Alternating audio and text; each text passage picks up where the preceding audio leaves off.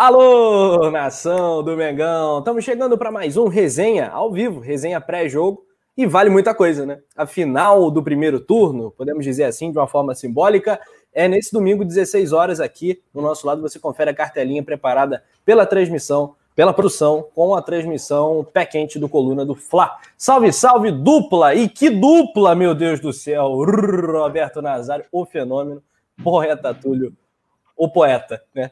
Túlio Rodrigues, o poeta. Vamos lá, boa noite. Destaque inicial dele. Vai lá, poeta Túlio. Vamos lá, boa noite. Pera aí, pera aí que tá dando uma, uma, uma, um retorno aqui. Agora que chegou. Tá... Ah. Vive um tá drama, muito... amigos. Que drama, Vivemos um drama. Aí, ó, Jário já lembrou que eu sou pé quente, mas vamos lá. É, tá assim. Eu, Agora parou. Não, parou não. Eu acho que é o Nazário. Nazário. Muta o seu, Nazário, para ver. Não, parou não. Eu acho que é o Nazário.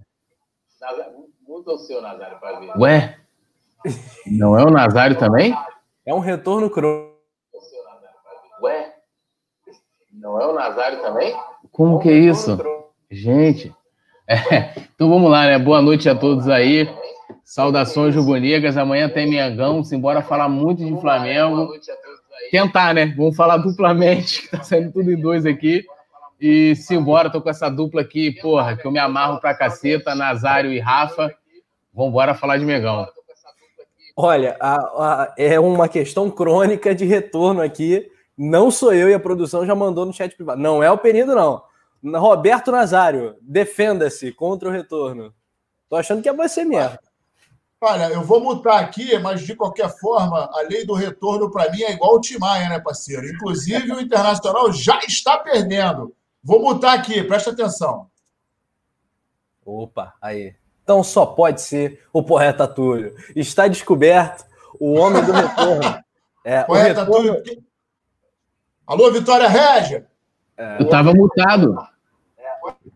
O retorno tem nome. Poeta Túlio Rodrigues. Acabou. Galera, seguinte, ó. Dedão no like, dedão no like. É o eco da Bate-Caverna, informa o Vicente Flá. Tá dando aquele eco bravo. Agora melhorou, hein? Agora melhorou. Parece que tá fluindo legal, tá rodando liso. Então a gente segue aqui tocando o nosso barco. Jairo Cruz tá rindo da gente. É drama, não ri não, cara, que ele tá vivendo um drama para tocar o resenha. Um salve para ele, pro Jairo, também pro Vicente, pra Maria Luísa, falando que o Inter é um cavalo paraguaio. É aquela coisa, vou festejar, vou festejar o teu sofrer. O Inter já tá sofrendo, né, rapaziada? Pro Corinthians, pro Corinthians, que a gente meteu cinco. Né? Imagina quando for no retorno aí, Nazário, Flamengo e Inter aqui no Maracanã, como é que vai ser? Em que situação você imagina um Flamengo e Inter no Maracanã? O Inter já tá vivendo um drama, meu querido. Rapaz, é maravilhoso. Ó, derrubaram o cara. Começou a melhorar. O cara, pô, o cara tá querendo derrubar a gente, coisa e tal, mas ele vai voltar. É parceiro. É, o, o, Inter vivendo um drama, tomando um golzinho aí do Corinthians, pelo amor de Deus, né, cara? O Corinthians é ruim com força. E aí a gente está vislumbrando um, um, confronto em que, no segundo turno, a gente vai fazer com que aqueles dois golzinhos que a gente deu, né, de bandeja, nós vamos retomar aqueles dois golzinhos, né? Botar no bolso e sapecar, porque esse time aí é um autêntico cavalo paraguaio do Rio Grande do Sul. Do Rio Grande. Então é isso, galera. Ó, depois da vinheta, tudo sobre esse Corinthians e Inter que tá já nos finalmente e o Corinthians está ganhando. E claro, o nosso pré-jogo para Flamengo e São Paulo. E tem novidade no Mengão depois da vinheta. Bora resenhar.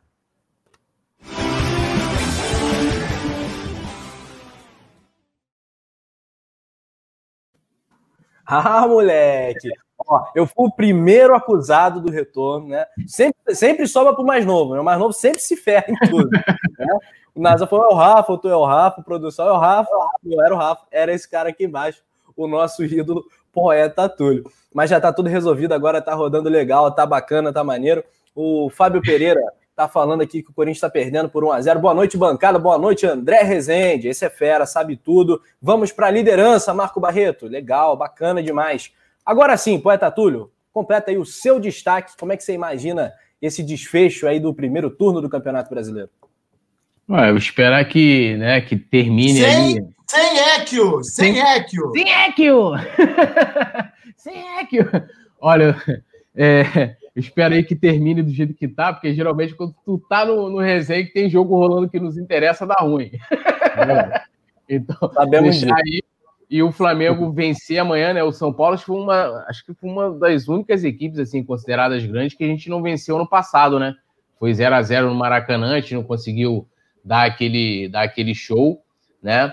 E, e o bom também que, que muita gente está dando aí, né? O dinismo como grande favorito. Eu gosto assim, eu gosto assim. Vem para cima, tudo nosso e vai dar Mengão com certeza. Muito bem, muito bem. É que a gente bota todo lado do pé quente do Coluna. No jogo do Mengão, a gente esquece os outros, né?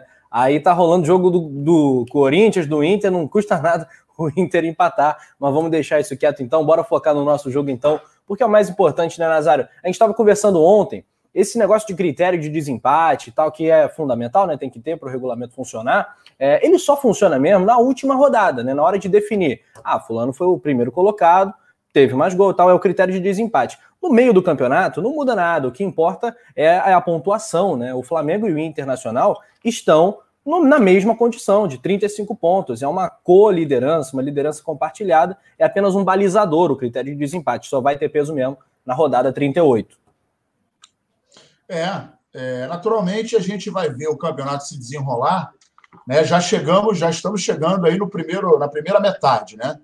E aí é, realmente esse critério de, de desempate, saldo de gol, etc. Isso só se chegar lá no final, dois times empatados, é que eles vão começar a terem peso.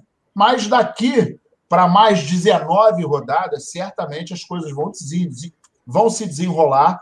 E é aquele detalhe: a gente está vendo aí, e é engraçado que no, no Campeonato Brasileiro, quando a gente, a gente tem um exemplo, alguns exemplos o Vasco foi o campeão da terceira rodada. A gente está vendo onde é que ele já está. Já está figurando na zona de rebaixamento.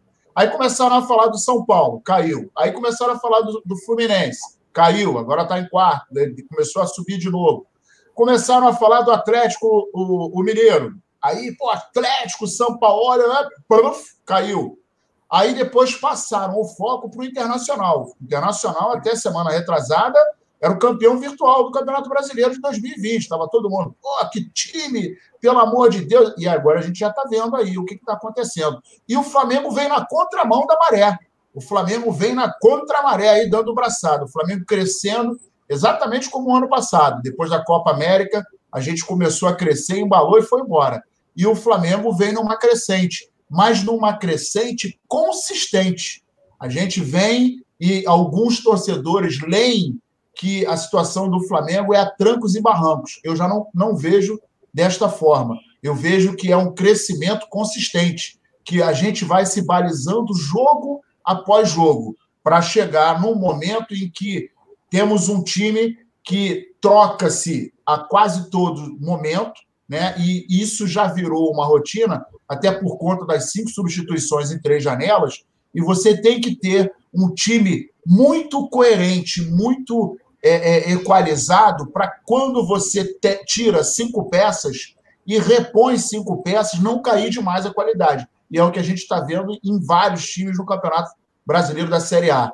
O, o, o time está indo, coisa e tal, de repente chega 30 minutos, 25, 30, 35, o técnico começa a fazer as cinco trocas e aí o time plum, despenca e o adversário começa a se aproveitar. Não está acontecendo isso com o Flamengo. Quando acontece, é numa posição ou outra. Mas vamos lembrar que o Domi fez alguns acertos de posicionamento, por exemplo, naquele jogo em que ele trocou o Gerson com o Vitinho, e aí o time embalou. É, torcer, né, Túlio, num, num, campeonato de pontos corridos é, é mais ou menos como torcer na Fórmula 1.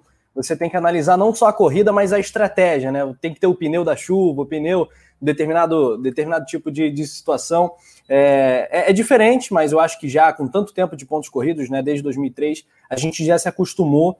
E, e, o Flamengo, historicamente, né, você que é um apaixonado, todos nós somos pela história do Flamengo, né, profundo conhecedor. O Flamengo é um time historicamente copeiro, mas o Flamengo já tem dois campeonatos de pontos corridos conquistados, né? Então o Flamengo vai desenvolvendo essa característica de ser um time muito forte nos pontos corridos também, né? Indo até é, é, numa, num antagonismo à própria história do clube, que o Flamengo sempre foi o patinho feio dos pontos corridos, agora é difícil de segurar justamente nos pontos corridos. A gente é mais favorito nos pontos corridos que no próprio mata-mata. Você concorda?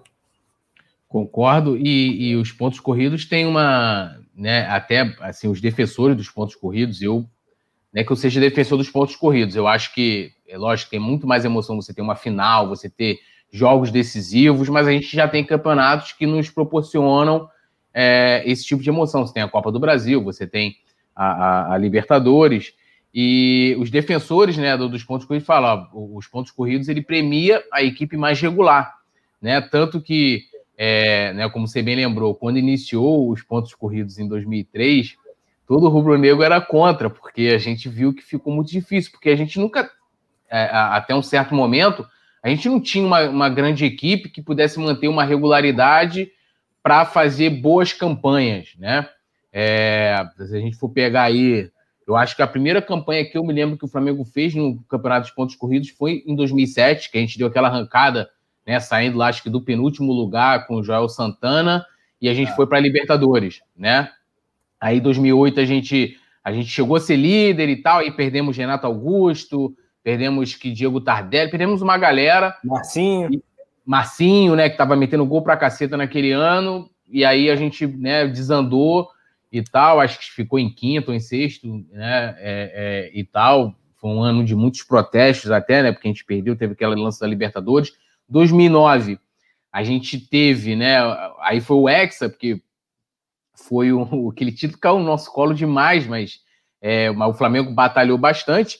E aí passou-se alguns anos, né, de turbulências políticas, de uma série de situações em que a gente ficou ali brigando para não cair. De 2016 para cá, que é justamente com a chegada do Diego, né, que eu sempre falo que o simbolismo, né, dessa chegada do Diego, o Flamengo vem brigando pelas primeiras posições e mordendo uma vaguinha na Libertadores todo ano. Agora, é, o Flamengo, pelo elenco que tem, né, e, e, o, e, o, Nazário destacou muito isso, as opções que você tem mesmo com, com algum desfalque, e, é, ou mesmo que você possa, é, que você tenha que não priorizar, mas você pode colocar um time misto muitas vezes, que você vai conseguir fazer uma partida parelha é, com o adversário, o Flamengo leva é, grande vantagem porque é justamente isso, é um campeonato que você premia, como o Nazário colocou, né? Você tinha o Vasco na terceira rodada, terceira, quarta rodada líder, e, e uma, uma euforia gigantesca. São Paulo, Fluminense, o Flamengo ali, né? Naquele começo do Dome, meio, né? Vai, não vai, faz boas partidas, depois cai de novo, toma goleada, não sei o quê. E a gente está vendo, passamos o mês de outubro né, é, intacto, não perdemos, e agora a gente tem uma nova maratona e o Flamengo, por ter um, um elenco maior, conseguiu alcançar resultados, os resultados, e já está aí, né? Se hoje confirmar, por exemplo, essa derrota do Inter e o Flamengo vencer amanhã, é líder. Pois é, cara, exatamente. Então, a torcida do Flamengo hoje se converteu, né? Todo mundo adora né, os pontos corridos, porque é, é, além de ser o método mais justo, onde o Flamengo é ainda mais favorito. Olha só que legal o comentário da galera. O Caio Moraes falando like, like, like. Fica mais perto do Hugo, chama as faltas. É, ih, rapaz, o Hugo agora quer bater falta, hein? Então, podemos ter um goleiro artilheiro, né? O último goleiro artilheiro do Flamengo foi o Bruno, né? Melhor não entrar em detalhes, não lembrar mais dessa história chata, mas é justamente contra o São Paulo, vira à tona, né? Que o, Hugo tá treinando e quer ter essa chance para bater falta. É muito legal. A gente vai destacar isso ao longo do nosso papo também, quando a gente entrar de cabeça, né? Nesse papo entre Flamengo e São Paulo. Alguns comentários legais, né? todos os comentários são legais, mas o James Leal Borges está destacando o seguinte: é, estava na live da Rádio Botafogo. O desânimo, da, o desânimo da rapaziada por lá é geral. Parece que o glorioso, ele colocou aspas, terá o mesmo destino do América e da Portuguesa de Botafogo, que empatou, né? Empatou com o Ceará em casa, com toda essa situação dramática. É Felipe Neto falando demais, é Montenegro aparecendo também para falar para caramba. Vive um drama. O Vive um Drama realmente acompanha o Botafogo há muito ah, tempo. Quando, né? quando você tem muito dirigente, investidor, político do clube aparecendo demais, mais do que o time, é porque tá dando M. Se não for ano de eleição, apesar de que no Botafogo é, né? É, é, é M, mano. É M é porque o time tá cagada. Tanto que o Flamengo ano passado é, teve vários problemas, né? Mas como o futebol voando, não, né, não ultrapassava ali né, a pauta do, dos Coringas, né? E de Jesus e companhia. Pois é, a rodada está sendo muito interessante para o Flamengo, né? Nesse sábado, o Botafogo já, já foi para o espaço, um rival local. O, o, o Vasco tá caiu mais um golinho. Caiu mais um golinho. Eu adoro o golinho, o Nazar Caiu mais um é, golinho. É, ele, ele, ele, caiu um golinho porque o Curitiba está ganhando, né? O Curitiba foi a 19 e empurrou, empurrou o Vasco para baixo, que está em 18 agora. Olha que delícia. É, eu só não fico tão radiante com a vitória do Corinthians que eu gostaria de ver o Corinthians lá embaixo também. Seria ainda mais sensacional. Mas aqui, Leciana Marques chegou. Salve Rafa, Tuli Nazário. Deixei o like. Show, show de bola. Ó, tem novidade chegando quentíssima. A produção está destacando aqui pra gente. Muito legal. Ao longo do nosso papo a gente vai falar sobre as finanças do Flamengo, né? Eu já vou pedir então um destaque do Túlio. É, o novo balancete, né, Túlio? Notícias boas, né? Financeiras, num momento tão crítico o balancete do último trimestre acabou sendo melhor né, que o, o, do primeiro. É, a gente até chegou a comentar isso aqui, né, na época do. É, quando saiu alguns assuntos de finanças, e, conversando, né, já entrevistando algum né, vice-presidente de finanças, essa coisa toda, de que geralmente né, o primeiro semestre é, é, ele é sempre, a arrecadação é sempre baixa porque você tá geralmente é mais dedicado né, aos estaduais, que começam ali janeiro, fevereiro e terminam em maio. Então, a arrecadação é bem menor. A arrecadação começa a aumentar justamente a partir ali de julho em diante. E aí é bem natural de que o Flamengo apresente né, um, um superávit, vamos dizer assim, né, ou, ou diminuir a, a, sua dívida, que a gente, né, até confirmando aqui, né, o Flamengo fechou é, o semestre com déficit anual de 26,1 milhões, né?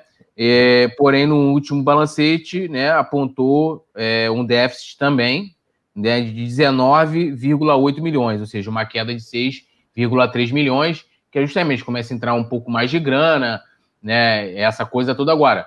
A perda, né, até a matéria lá no coluna do falando da perda né, da, da, da bilheteria dos torcedores, né, é, é assim, absurdo para o Flamengo.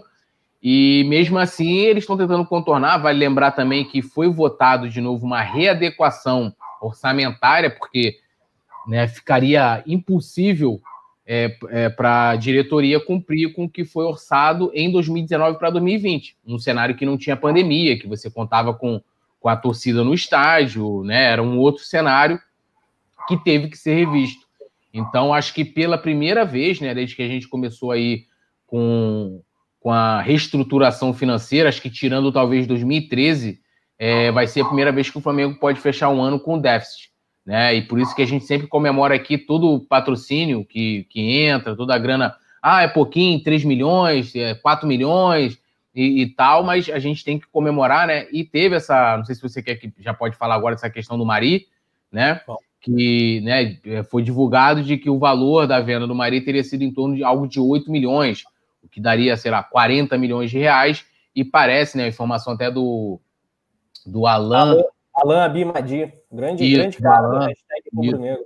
Isso, gente boa demais, o cara, pô, manda bem demais, é um jornalista que eu respeito pra caramba, e ele falou que conversou com o vice-presidente de finanças do Flamengo, o Rodrigo Tostes, e o valor do Mari é de 4 milhões de euros da venda, né? O que dá 26 milhões de reais. Eu estou olhando aqui a, a, cotação de hoje. Não sei se vão contar a cotação Sim. quando né, foi feita a transação e tal. Não sei como que os pormenores do contrato. Então, pequeno parêntese, é Túlio. Pequeno parêntese. O euro hoje está 6,71, quase 7 reais.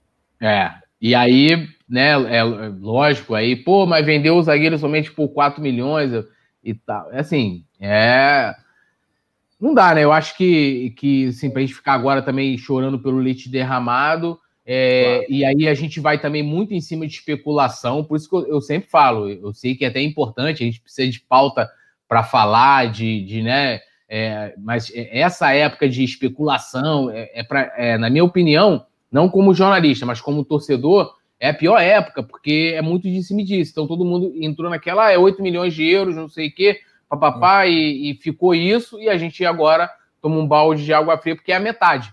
Mas, de qualquer forma, é, é, é um valor. Pô, se você for pegar um zagueiro que veio da segunda divisão, né, da, da Espanha, e um cara que chegou aqui e jogou o fino da bola. Difícil, eu nem lembro assim de uma partida que falasse, pô, o Mari jogou mal aquela partida. O cara parecia que nasceu no Flamengo, falava português. Né? Impressionante como ele encaixou a identificação também e vendeu. Era natural que, se ele fosse muito bem no Flamengo, que ele seria vendido por um grande na Europa. E esse talvez também tenha sido até o planejamento pessoal, profissional dele. É, é, então, sim, mas é uma grana considerável também. Por 26 milhões de reais, é, hoje, por, pra, por todo o contexto, é uma grana. E essa notícia eu acho que é muito boa. Tomara que, terminando aí o trimestre, que aí fecha o ano, seja melhor ainda e que consiga reduzir é, essa dívida é, toda aí, nesse déficit que agora está de 19 milhões. Muito bem. Como é que você recebe essa notícia aí do Roberto Nazário? É, a gente está tá vendo aí que todo o trabalho plantado pelo Flamengo, todo o trabalho semeado, começa a, a ter aí a colheita, né? E tem mais um detalhe, além desses fatos aí, esses fatores importantíssimos que o, o, o poeta acabou de citar, ainda teve também uma queda natural, né? E isso aconteceu em todos os times no Brasil, em função do, do panorama da pandemia, que é o sócio torcedor, que também tem uma arrecadação importante. E aí, diante disso, a gente está vendo, por exemplo, um Botafogo que está agonizando, porque, segundo o Montenegro, que é um dos membros do conselho do Botafogo, não é mais presidente, etc., está aquela confusão. Eles tinham dois projetos lá, ou melhor, eles tinham um projeto. E aí é, é, o Botafogo SA tinha um projeto inicial de um montante de 250 milhões. Um dos investidores já tinha conseguido 126, faltava 124.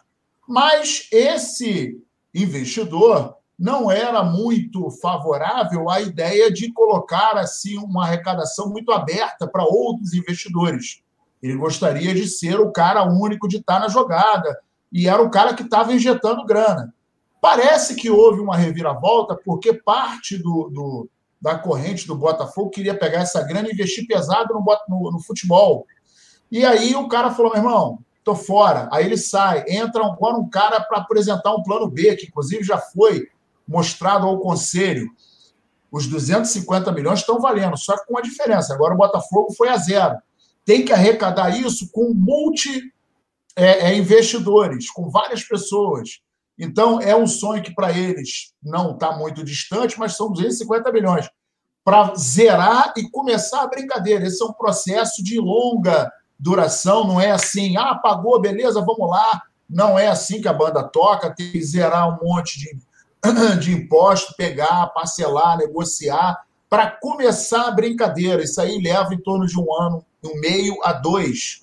E aí o investidor meteu o pé, aí tem uma, uma galera que está falando um monte de coisa, e a declaração dele, nós estamos falidos, eu não posso ter uma receita de 10 milhões com uma arrecadação de 800 mil.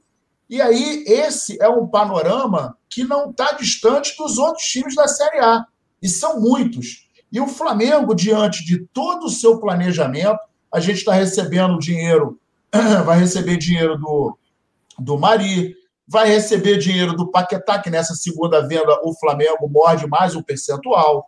A gente ainda tem algumas parcelas de jogadores para receber. Então, diante disso, diante da parceria que o Flamengo fez com patrocinadores, diante de toda a, a, reestruturação, por exemplo, o papo da diretoria com o Diego Alves, porque é aquele detalhe, o cara quer, ah, eu quero me valorizar, quero receber, olha só, irmão, Vamos dar uma olhada para o nosso panorama, a coisa está complicada, coisa e tal. Então, isso é um trabalho que precisa de seriedade, precisa de compreensão, precisa de olhar para o horizonte, mas com e você enxergar a realidade. Não a utopia que é utilizada no, no, no futebol brasileiro já há séculos, em que a galera vê um buraco, vê um rombo gigantesco, para dar uma satisfação para a torcida, contrata um grande medalhão, o cara entra, não encaixa no time, aí, aí tira o técnico, bota outro. A gente acabou de ver, por exemplo, a situação do Bruno Lazzaroni, que entrou dia 1 e saiu dia 28. É, é, ficou 27 dias. Então, esse é o anúncio, é o reflexo do caos que acontece, não raro, em todos os times do futebol brasileiro. E a gente está vendo a bola de neve que a gente é, já está acostumado. Só que o Flamengo saiu dessa, dessa raia. O Flamengo ocupa uma outra raia do futebol sério, do futebol planejado, do futebol que vem com estrutura, que vem se consolidando. Dia após dia vem se consolidando como um futebol que vai chegar em nível europeu. Não é, não é à toa que a gente está no mercado internacional com o nome do Flamengo. A marca Flamengo é uma das mais faladas no mundo, não sou eu que estou dizendo. Isso aí são os noticiários. Isso é fruto de trabalho sério, de um trabalho que nós tivemos que roer osso durante alguns anos para chegar nesse momento. O detalhe é que os outros times não querem roer osso, eles querem se transformarem do, do, do da água para o vinho. E não é assim. Já vem há muitos anos caindo aquela cascata de dívida, de má administração, de, de cartolas que não são profissionais, e os times estão no buraco. Está aí o resultado. É, resumindo, é, é, Rafa, só para complementar, só para a galera ter noção do tamanho do rombo, no mesmo, é, é, no mesmo trimestre, no terceiro trimestre, no caso do ano passado de 2019, o, o, lucro que o Flamengo teve foi de 74 milhões de reais. O Flamengo fechou em 74 milhões positivos. Então, e esse ano? Esse ano, agora, né, 19 milhões negativos. Vocês verem o tamanho né, da, né, da, da trolha né, que, que, que estamos aí, que essa pandemia está fazendo. E a gente está falando, o Nazário lembrou muito bem, se tá ruim, entre aspas, para o Flamengo, vocês imaginam para outros clubes. Você vê aí o Botafogo, né, que teve toda essa situação, é, do lado do, da SA e tal, papá. Né, e a galera o Vasco também não está muito longe dessa, desse horizonte. Não, tem vários clubes aí que, que né, e, e, o engraçado até nisso que o Nazário falou, né, ninguém quer passar pelo processo que o Flamengo passou, o Flamengo de 2013, até chegar ao Flamengo de 2019. Ninguém quer. Todo mundo é. quer ser o Flamengo de 2019 em diante, que ganha tudo, com super time, com grande investimento.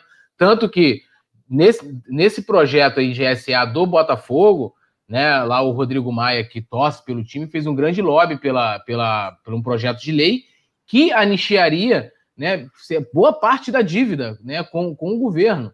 Né? Tipo assim, o Flamengo não, o Flamengo foi lá, negociou, claro que teve um abatimento, mas o Flamengo foi lá e falou: ó, eu tô devendo quanto aqui nessa dívida aqui tal? Ah, você deve aqui 100 milhões. Se eu botar 20, quantos que você me abate? Ah, te abato 50%. Beleza, então vou tomar aqui 20 e eh, vou ter o um abatimento de 50% e parcelo os outros 30. E assim foi fazendo o Flamengo, né? É, é, tanto que eu sempre eu costumo falar, o Flamengo continua equacionando suas dívidas. Ela não foi, o Flamengo ainda tem uma dívida elevada, são em torno de 490 e tantos milhões, né, diminuir um pouco. Eles até conseguiram diminuir um pouco a dívida agora, mas ainda é uma dívida grande para um clube que, que ainda arrecada. Beleza, no passado arrecadou quase um bilhão, né? Mas não é essa a receita natural também. A galera tá falando aqui, até o, o Vicente falou: ah, o Mari saiu por 12 milhões de libras e tal. Eu vi o pessoal falar muito isso, mas pelo que consta nesse, nesse balancete, não, não é isso, né? E aí, até o André Rezende comentou: na minha opinião, por este valor, e pelo que o Mari rendia, era melhor ter ficado com ele. É o que eu falei, não adianta agora a gente ficar chorando, né, pelo leite derramado. Então, assim, eu não vou. Eu não queria que o Mari saísse de forma alguma. Aí o Vicente Flá colocou. O problema de lembrar o Mari é ver a imagem dele se secando no vestiário. É, esse, esse valor de, de, de 12 milhões de libras nem, nem combina com o comportamento do mercado para um jogador como o Mari né, que tudo bem, estava num gigante que é o Flamengo, mas a gente sabe que a América do Sul, como o mercado internacional reage e todos os preconceitos que existem, que o Flamengo está tentando quebrar certos paradigmas nesse sentido. Então, entrando, por exemplo, no, no, no Transfer Market, uma pesquisa rápida, simples, rasteira, é, o valor de mercado atual do Mari é, é de 7 milhões de euros, estando no Arsenal jogando a Premier League. Quando ele estava no Flamengo, era bem menos que a metade disso. Então, é, esses 4 milhões de euros é, se forem verdade, e é um, um, número oficial divulgado pelo clube, né, no balancete, está é, tá dentro do, do, razoável, até acima do valor interpretado pelo mercado à época. É, e foi até antes da pandemia que o Flamengo vendeu. É, mais um giro aqui no, no chat, falar com a galera. Resumindo, né, o, o, essa evolução do Flamengo e esses jargões, né? O outro patamar, que o Bruno Henrique resumiu tudo isso que foi colocado aqui, e também ninguém quer ser o Flamengo de 2013, né? Todo mundo quer ser o Flamengo de 2019, de 2020. Eu acho que isso resume muito toda essa situação financeira que os rivais vivem, que o Flamengo vive. Boa noite aqui para Alzira B, para o Erivaldo Júnior, também é, para o Vicente Flá, para o Neander Rangel, quem mais? Quem mais? Antônio Gomes, destacando o resultado de momento. Mais um giro na rodada. Internacional 0, Corinthians 1, lá na Neoquímica Arena, né, em São Paulo. Gol do Matheus Davó, né? O Matheus Davó fez o gol. Que loucura tomar, tomar gol do Matheus Davó. O Inter Matheus Davó é duro. É, um golzinho aí do Matheus Davó, é gol de cria, né? Lá do Corinthians. Ó, aqui, cria galera. Da vovó. Cria da avó. É gol do cria da avó. Aqui, galera, bora subir esse like a cada mil likes em resenha pré-jogo. É claro, gol do Pedro, reverência, o cara é brabo. Até meu sobrinho tá fazendo Pedro. Agora, ele é fãzão do Gabigol, tem a almofadinha do Gabigol, essa aqui tudo. Mas o Pedro, ó, tá, tá dividindo já o espacinho. E a galera já tá fazendo reverência e tal. Pedro já é o novo ídolo da nação rubro-negra. Isso não diminui nada o Gabigol, né? A gente vai saber que. A gente sabe que a disputa vai ser acirradíssima, mas só eleva o nosso nível, né? Como elenco. Alzira B, salve Rafa, brabo, obrigado, abraço para quem mais? Lohana Pires, Lohana Pires chegou, Lohana Pires, o que tá fazendo de figurinha do JP, Nazário, as figurinhas do JP estão se espalhando, tá no Twitter. Amigo, a gente, a gente, olha só, existe um ditado que diz o seguinte: nós escolhemos o que plantamos, mas só colhemos o que plantamos, ou melhor, nós escolhemos o que vamos semear, né? Mas só colhemos aquilo que plantamos lá atrás, é o que o JP está colhendo, né? Fazer o quê? O é menino Perereca. Minha, é impressão minha ou foi gol do Corinthians? Ah, impressão minha ou foi gol do Corinthians? Calma aí. Rapaziada, vamos conferir e galera, tá chegando aqui um 2 a 0 para mim, eu saí da, da, frente do monitor. Vamos confirmar 2 a 0 Corinthians. 2 a 0 Corinthians. Ah, moleque. Que lindo! E o 32 Inter vai minutos do segundo tempo. Vai ficando estacionado nos 35 pontos. Ah, moleque! Ah, moleque! Agora sim, agora gostei de ver. Muito bom, a produção manda mensagem aqui pra gente. O VAR tá analisando o gol. O VAR tá analisando o gol, então vamos segurar a emoção. Vamos acompanhar aí em tempo real, que é assim mesmo. Live é assim mesmo, rapaziada. É o Zira B tá falando, é para glorificar de pé. É, galera, é isso aí. O Corinthians que não ganhava de ninguém, tá ganhando. Tomou 5-5, né? Agora tá fazendo lá seu papel diante do Inter. Uh, Ed Flá 92, agora é só o Flamengo fazer a sua parte. Vamos falar então desse Flamengo São Paulo que ó, já estou entrando no clima do jogo, falta pouco, né? São agora quase 9 horas da noite, daqui a pouco, 16 horas. Parece que foi anulado, hein? É, ah, se ele foi anulado não tem problema. Continua 1 a 0 tá dando Corinthians, que não pode é o Inter fazer o gol do empate, aí que não dá. Mas, Nazário, tua expectativa para esse Flamengo e São Paulo, um São Paulo que tomou uma traulitada do Lanús, tomou gol de jogador veteraníssimo de 40 anos, também quase foi eliminado da Copa do Brasil para o Fortaleza, nos pênaltis, na Bacia das Almas, sem merecer, acabou avançando. E no Campeonato Brasileiro é o quinto colocado, faz uma campanha boa, mas cheia de crítica. O Diniz é chamado de teimoso, professor Pardal, de incoerente, o elenco meio rachado, o outro jogador foi lá tomar uns gorós, foi no baile funk, né, na véspera do jogo, o Arboleda foi flagrado no baile funk. O momento do São Paulo tá, tá, tá bom para o Flamengo, né? Não tá bom para São Paulo não, né, Túlio?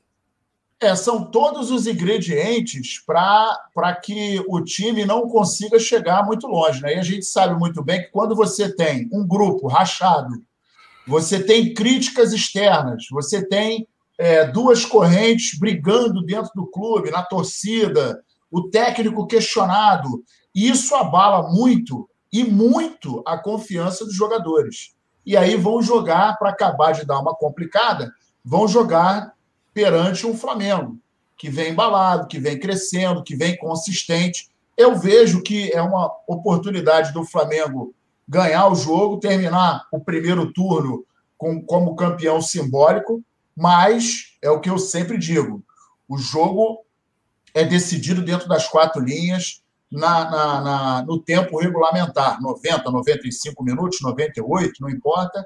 O Flamengo tem que entrar focado, como vem jogando, Flamengo tem que estar dentro daquele panorama, dentro daquela sua meta, fazendo feijão com arroz e esquecer o restante. Se eles estão brigando, discutindo, o, o técnico está sendo xingado, que maravilha! Isso é só mais um, um, um gásinho para o Flamengo. Existem alguns jogadores que, em momento de pressão, reagem melhor do que no momento tranquilo. Isso vai de jogador para jogador. Mas, psicologicamente, isso abala muito, e em muitos casos, isso acaba refletindo dentro de campo. O que é o que é, é, é verdade nesse meio campo, nesse meio tempo aí, é que é o seguinte: o Flamengo tem um time experiente, tem jogadores que sabem lidar com a pressão. A gente já viu o ano de 2019, foi um divisor de águas, foi pressão o ano inteiro, foi uma coisa e que a gente não via já há muitos anos. O Flamengo foi um divisor de águas. E 2020 está sendo também um ano de muito de, de, de como é que fala? De persistência, de, de teste, de provação. E o elenco vem se, se, se confirmando muito bem, vem se consolidando, vem se comportando de maneira absolutamente é, é, inapelável. Então, é muito bacana a gente ver o Flamengo se comportar da maneira que vem. E a gente, o outro detalhe, que eu sempre falo isso, não me canso de repetir, que eu acho muito importante. Nós não estamos vendo, desde o ano passado, desde o início do ano passado, nenhum problema de vaidade, de disciplina, é, é, ou de falta de disciplina, melhor dizendo. É, e a gente está vendo, por exemplo, Vamos citar somente um caso: Gabigol e Pedro. Pedro está aí se destacando, entra, faz gol, se esforça, mudou o seu comportamento dentro de campo, não é mais aquele centroavante, referência, paradão, está saindo. Então ele conseguiu se, se moldar a forma como o time está jogando. A gente não está vendo um time jogar para o Pedro, assim como a gente viu um Flamengo ter que jogar para o Guerreiro, Assim como a gente viu o Flamengo jogar para o Luizão anos atrás, a gente viu alguns times em que tinham que se camuflar, tinham que se transformar para servir o jogador tal. Não. O Flamengo tem um estilo de jogo, o Flamengo entra em campo com essa filosofia e os jogadores, o nosso elenco, os nossos atletas, as nossas peças, é que estão se moldando para acompanhar o ritmo do time. E isso é que é o grande barato do Flamengo. Não existe estrela, não tem ninguém maior que o Flamengo. E eles conseguiram entender isso. Então, eu acho que esse é mais um dos fatores, se não for o mais importante, talvez seja o dos mais importantes, que faz com que o Flamengo mostre todo esse resultado, todo esse trabalho que a gente está vendo. É, tem aquela entrevista né, perfeita do Felipe Luiz, né, que ele fala do Domi, no momento de crise, ele fala: não, a gente vai defender, a gente vai é, seguir aquilo que o nosso treinador orientar. É, é de uma lucidez, ele está à frente do tempo dele mesmo, ele se comporta de uma forma é, que se destaca na turma Felipe Luiz. Túlio, uma informação antes de você passar para a gente é, a escalação provável do Mengão, que já está na tela, a galera está acompanhando. O, o Vene Casagrande, né, do dia, nosso colega, é, com passagem pelo Coluna do Fla, ele disse que a, ele te, trouxe a informação de que a Union Life já vai estampar o calção do Flamengo a nova patrocinadora do Mengão, já vai estar no calção do Flamengo nesse domingo contra o São Paulo. É, que esse foi um contrato à parte entre a empresa e o clube, que também inclui a partida de quarta-feira diante do Atlético Paranaense. É uma apuração feita com a empresa. A, a parceria só vai ser efetivada é, após a votação no Conselho de Administração do Flamengo, que vai ser na terça-feira. A parceria do Flamengo no Life pode render é, 4 milhões e 200 mil, além da variável de 10% para os planos fechados com o código Flamengo. Né, vai fazer produtos diferenciados, etc. Estou aqui repassando uma informação tra é, trazida pelo jornal O Dia, através do Vene Casagrande. Túlio, vamos lá, teu comentário já manda ver nessa escalação provável do Mengão. Ó, vou botar aqui como eu, eu, eu, eu escalaria né, é, o Flamengo eu acho que deve ir de Neneca, né? Até estava vendo que ele treinou como titular. Como eu sempre faço aqui o jabazinho, né? Arroba, é, arroba coluna do Fla.com, tá tudo lá. Né? O Neneca já treinou como titular. Isla, aí vem, lá vem ele inventar, né? Gustavo Henrique, né? Eu, né, provavelmente deve ser isso aí mesmo. Gustavo Henrique, Natan. É... Você faria eu... como? Você faria como? Ou eu, colo... eu colocaria o Tuller amanhã para jogar. Tuller e Natan seria do Azar. Tuller e Natan. Felipe Luiz, ali João Gomes ou Daniel Cabral. Eu de João Gomes, que entrou com uma personalidade, né? Moleque entrou sinistra. É, Gerson, né? Não tem nem o que questionar. Thiago Maia, lembrando, está suspenso. E Arão também, né? O Arão também está suspenso. Pelo lado esquerdo, né, Bruno Henrique, sem, sem, sem contestação. Irrefutável. Irrefutável. Né? Do outro lado, Everton Ribeiro, mesma coisa. No meio ali, o Vitinho, que é onde ele rende melhor, né? No meio, onde ele vem rendendo melhor, onde o Domi vem conseguindo recuperá-lo. E no ataque, Pedro também não precisa falar mais nada. Então, né, com essas alterações e essas escolhas aí, esse é o meu Flamengo para enfrentar o São Paulo. E se né, o Flamengo tiver nesse domingo um dia aí de, de, de repente de ter uma atuação como foi contra o, o, Internacional, contra o Corinthians, é coisa de golear o São Paulo. Apesar de que o Diniz tem tudo, né, estudioso, essa coisa toda. Mas o Diniz, o Diniz me lembra muito o, o Parreira, né? Aquele time que toca a bola, toca, gosta de ficar com a bola, toca a bola, toca a bola, mas é reativo, pouco objetivo, aquela coisa, né? E, e, e, é um cara que sofre uma enorme pressão também. O, o, o, Nazário destacou isso, né? Sofre uma pressão lá por, por resultados deles estarem bem colocados na tabela, porque o Diniz tem isso, né? Ele vai, no, ele vai para os clubes, ele geralmente deixa a semente de um trabalho e sai porque os resultados demoram a alcançar, é, a serem alcançados. E no São Paulo tá conseguindo vencer alguns jogos e tal, mas foi desclassificado da Libertadores, né? Perdeu lá pro, pro Lanús, né? Com o gol do cara lá de, porra, 40 anos. Tem essas bizarrices aí. E o Flamengo tem plenas condições de amanhã de, de, de vencer bem o, o, São Paulo, né? Até o Vicente Flá tá brincando aqui, respeito o dinismo, né? Fica Diniz. É um cara que. que eu não entendo, né? É, é assim. É, essa coisa do, do técnico, estava vendo o Palmeiras confirmou lá o, o, o técnico português que estava treinando o Paok, né? Que, e aí o, o, debate, né? O que eu acho engraçado, cara, assim, ah, não, mas contratar técnico estrangeiro é moda, né? Porque com o Diniz há uma paciência enorme da imprensa, né? Eu não vejo ninguém pedindo pro Diniz sair, é, né? Uma, né? É uma passada de pano danada. E aí, o, quando se trata de um técnico estrangeiro, é, é, um problema danado. É moda, não sei o que. Cara, a falta de humildade não vem, não vem só dos treinadores brasileiros, não. Vem da imprensa também.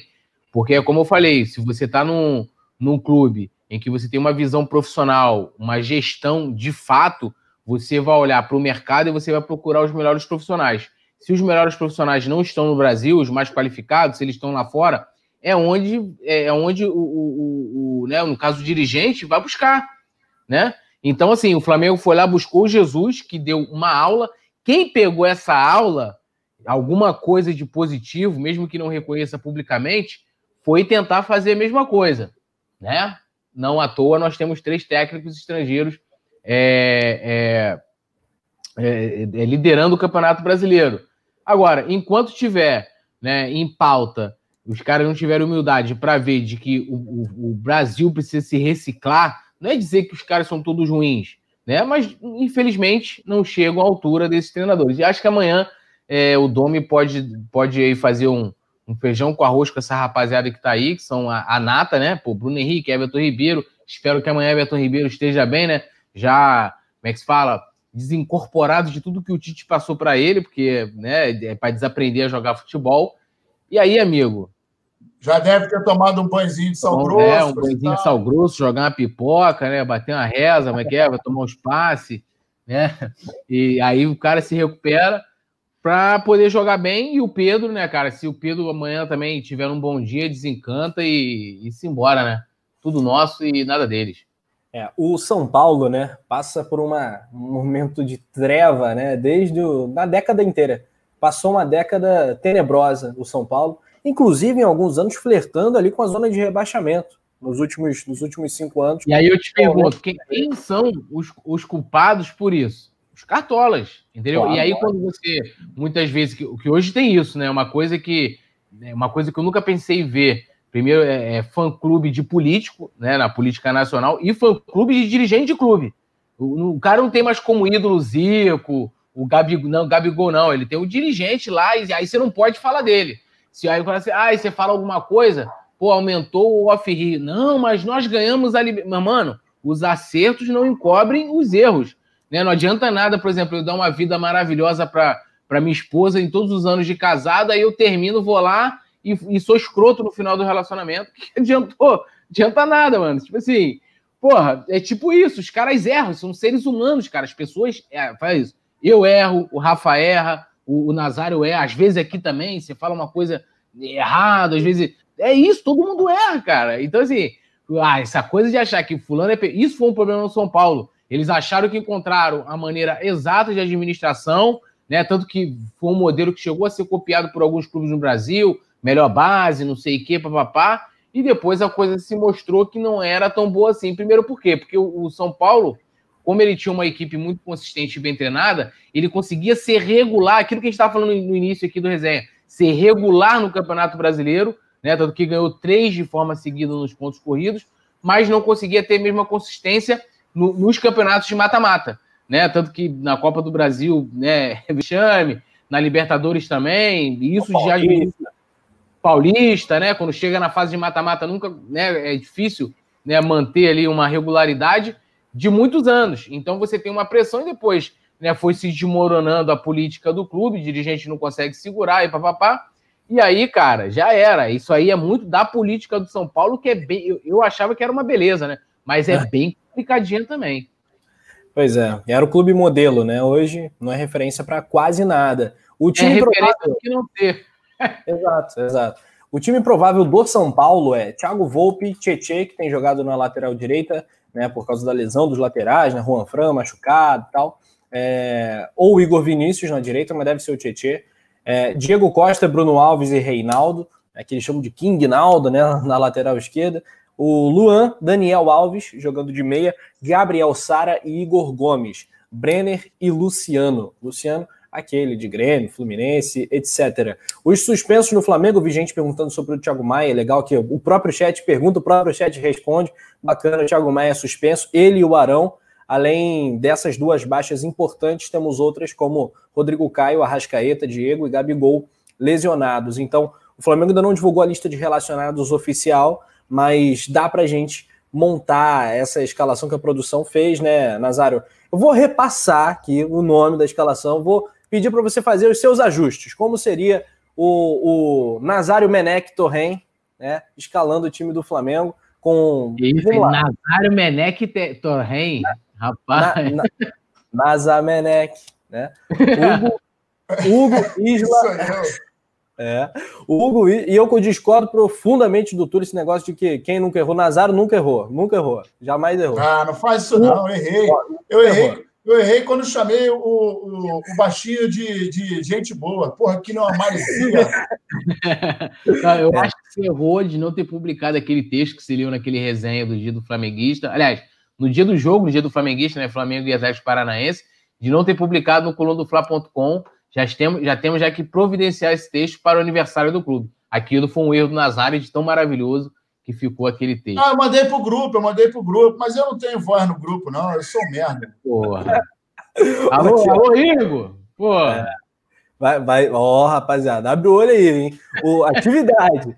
Hugo, Isla, Gustavo Henrique, Natan, Felipe Luiz. João Gomes, nessa eu vou com tudo, quero saber a tua opinião do Nazário. João Gomes, Gerson, Aí na meia bota o Vitinho, na direita Everton Ribeiro, na esquerda Bruno Henrique, no comando do ataque o Pedro. Quais seriam os teus ajustes aí nessa escalação do Mengão? É, eu começaria com o Neneca, né? Neneca, o Diego, sou seu fã, gosto muito de você, coisa e tal, mas eu, eu começaria com o Neneca, acho que é importante ele jogar essa partida. É, acompanho a relatoria do nosso querido poeta. Eu gostaria muitíssimo, ainda não entendi por que, que o Domenech não bota o Tuller para jogar com o Natan. Eu acho que é a dupla ideal. Para mim, o senhor Gustavo Henrique, como o senhor Léo Pereira, ainda não mostraram ao que vieram jogar no Flamengo. Não consigo entender. Naturalmente, lateral direita, Isla, que está jogando bem, ele parece que, que ele dá passe com a mão, né, cara? Ele não cruza com o pé, ele não. É, outro dia eu vi um lance que eu achei, eu achei interessantíssimo. O Isla não cruza, ele faz amor, né? Impressionante é. como ele pega na bola e a bola sai no arco e ou vai no primeiro pau, ou vai no segundo pau, ou vai no meio, mas o cara bota a bola onde quer. Monstro. O, o lateral esquerdo, Felipe Luiz, grande liderança, grande lateral. Já o entre o Daniel e o João, eu colocaria João. Eu colocaria João porque ele entrou com mais personalidade. Eu acho que Não que o Damião não tivesse entrado, mas eu acho que o João entrou melhor. E ali do lado do Gerson, eu acho que vai ter uma conexão mais fácil, pelo menos essa é a minha, a minha visão. E ali na frente, deixar o Vitinho realmente no meio, que é onde ele se sentiu melhor, o nosso querido 007 do lado direito e o BH do lado esquerdo, junto com o Pedrão lá na frente, metendo gol à vontade. Sabendo que nós temos como característica, por exemplo, no time do São Paulo, eles estão vivendo um drama, né? É, o setor defensivo deles é uma bomba. Só para a gente ter uma ideia, 2019 está com média de 1,20, é, 1,24 gols que eles tomam por jogo. O ano passado, em 60 jogos, eles tomaram 47 gols e era uma média de 0,78. Então você vê, nós estamos ainda em outubro, não acabou o ano. E os caras estão com a média de gol tomado maior que a do ano passado.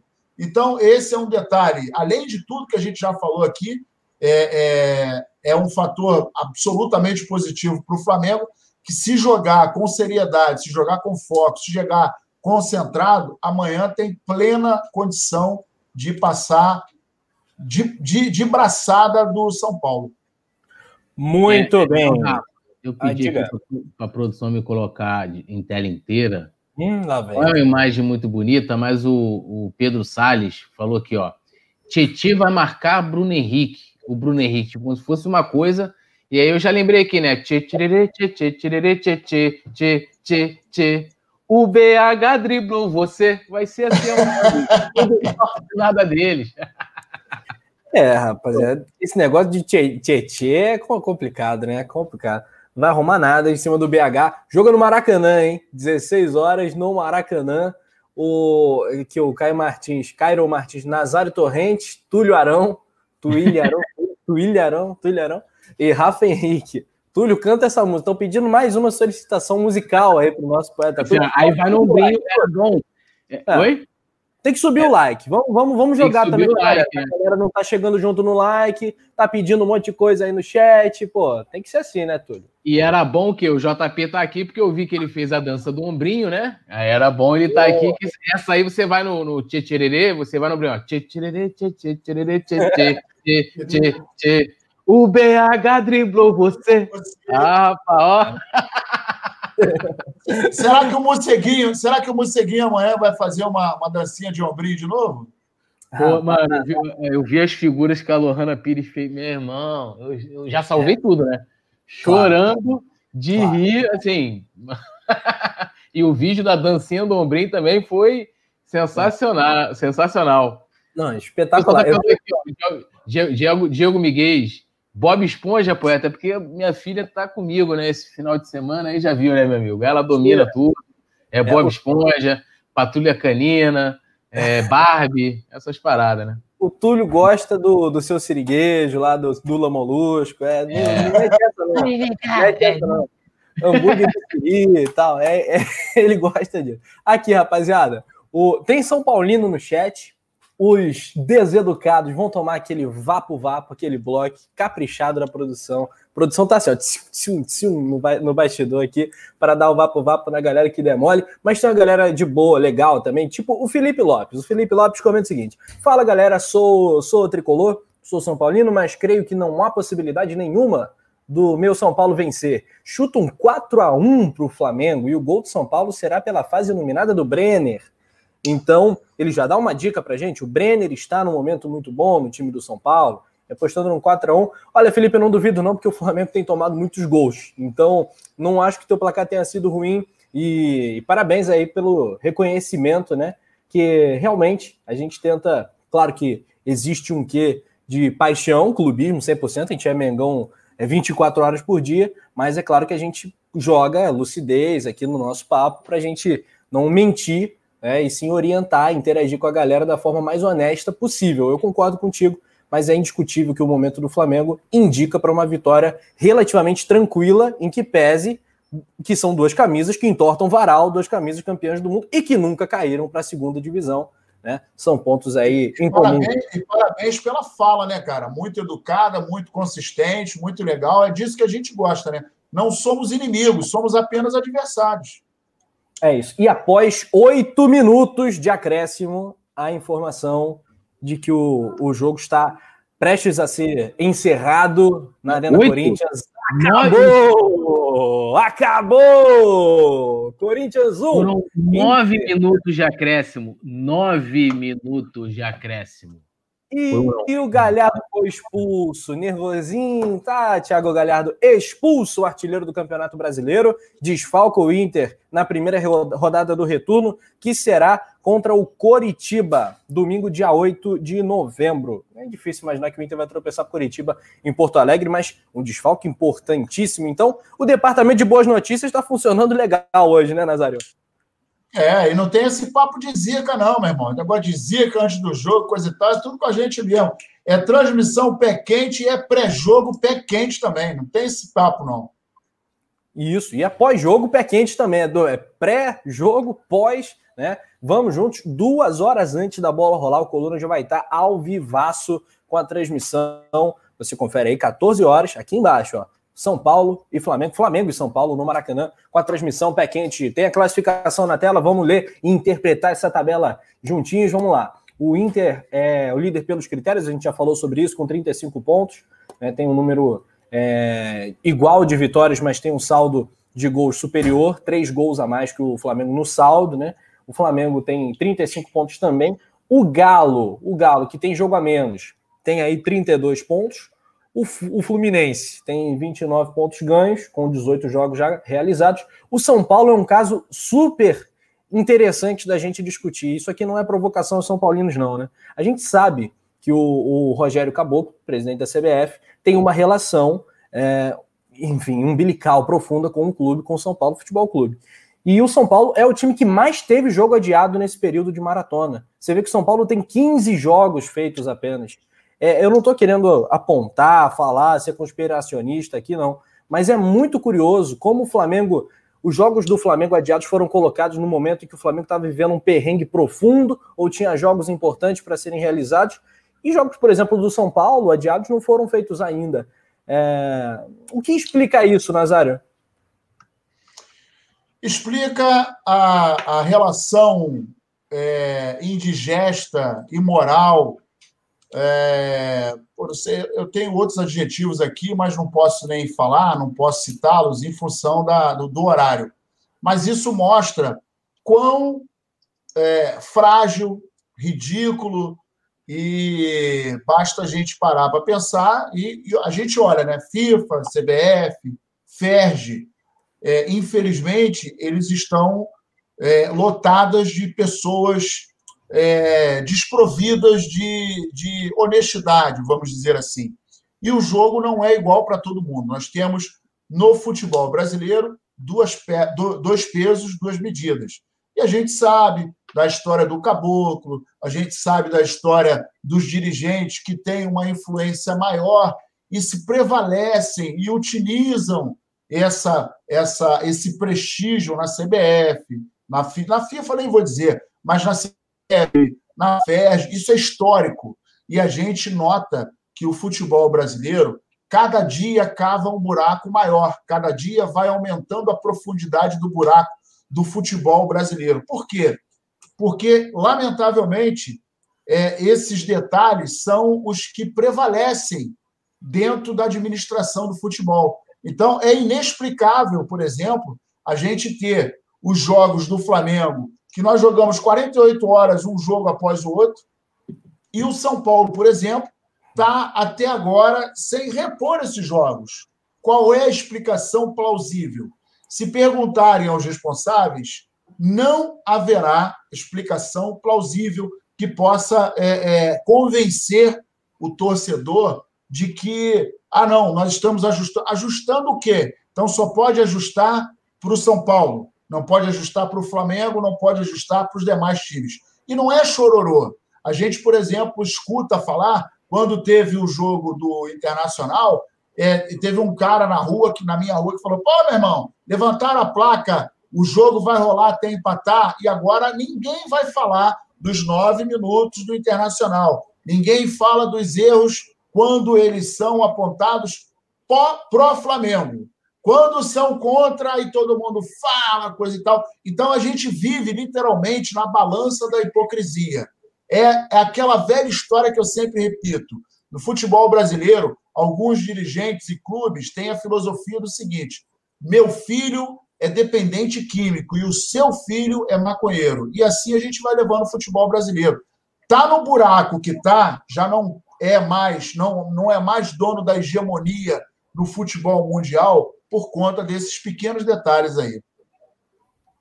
Muito bem, Nazário, falou tudo. Muitos comentários legais, a gente percebe que a galera tá chegando. Muita gente estava acompanhando o jogo, né? Corinthians e Inter. Agora que acabou, a galera tá chegando. Ó, oh, rapaziada, chega de like. A gente dedicou a primeira metade do programa, a gente falou muito sobre a questão financeira do Flamengo. O Túlio trouxe novidades, o balancete, o novo patrocínio que o Flamengo já vai estrear amanhã contra o São Paulo. E agora a gente está caindo em cima do tema do jogo, né? E a galera protestando demais, a galera que chegou, né? Da, do jogo Corinthians e Inter falando desses nove minutos de acréscimo. Teve um gol anulado né, do Corinthians, então é, muitas acusações sendo feitas, a gente precisa com calma avaliar os lances e tal, os critérios da arbitragem, mas nada mais surpreende quando a gente pensa em arbitragem no futebol brasileiro. É, o Nazário já fez a sua crítica contundente à CBF, que eu endosso aqui também, e só confirmando a arbitragem para amanhã, para Flamengo e São Paulo. Deixa eu pegar aqui meu caderninho. É o Caio Max Ribeiro, do Rio Grande do Norte, auxiliado por Jean Marco dos Santos e Vinícius Melo de Lima.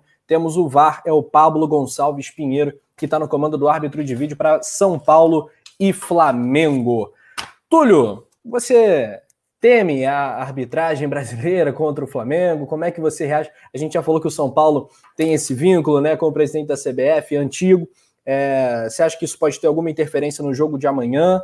Ou você não coloca isso como uma questão para gente? Olha, aquilo vem sendo beneficiado, isso é fato. Qual time hoje que tem três jogos, né, é, é, adiados, né? O Flamengo que tinha um motivo, né, que envolviam né, saúde dos jogadores, não só os do Flamengo, mas os do adversário, comissão técnica, é né, uma questão que de uma doença que está matando pessoas, o jogo não foi adiado. Joga com o que você tem. Não queremos saber, né?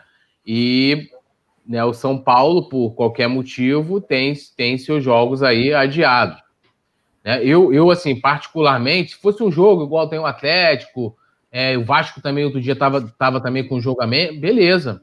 Né? A gente está vivendo momento que teve que readequar o calendário, então você vai ter outras competições sobrepondo com as datas do brasileiro, beleza.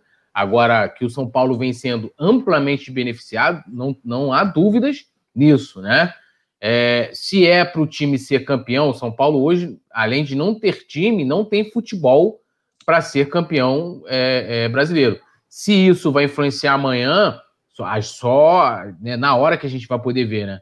Mas que, por exemplo, o nível da arbitragem no Brasil, eu não coloco, eu não gosto nem de colocar que ah, beneficia um time ou outro. Eu acho que os, os árbitros são ruins mesmo, porque é, é, eles são mesmo, né? Porque não é uma profissão de fato, né?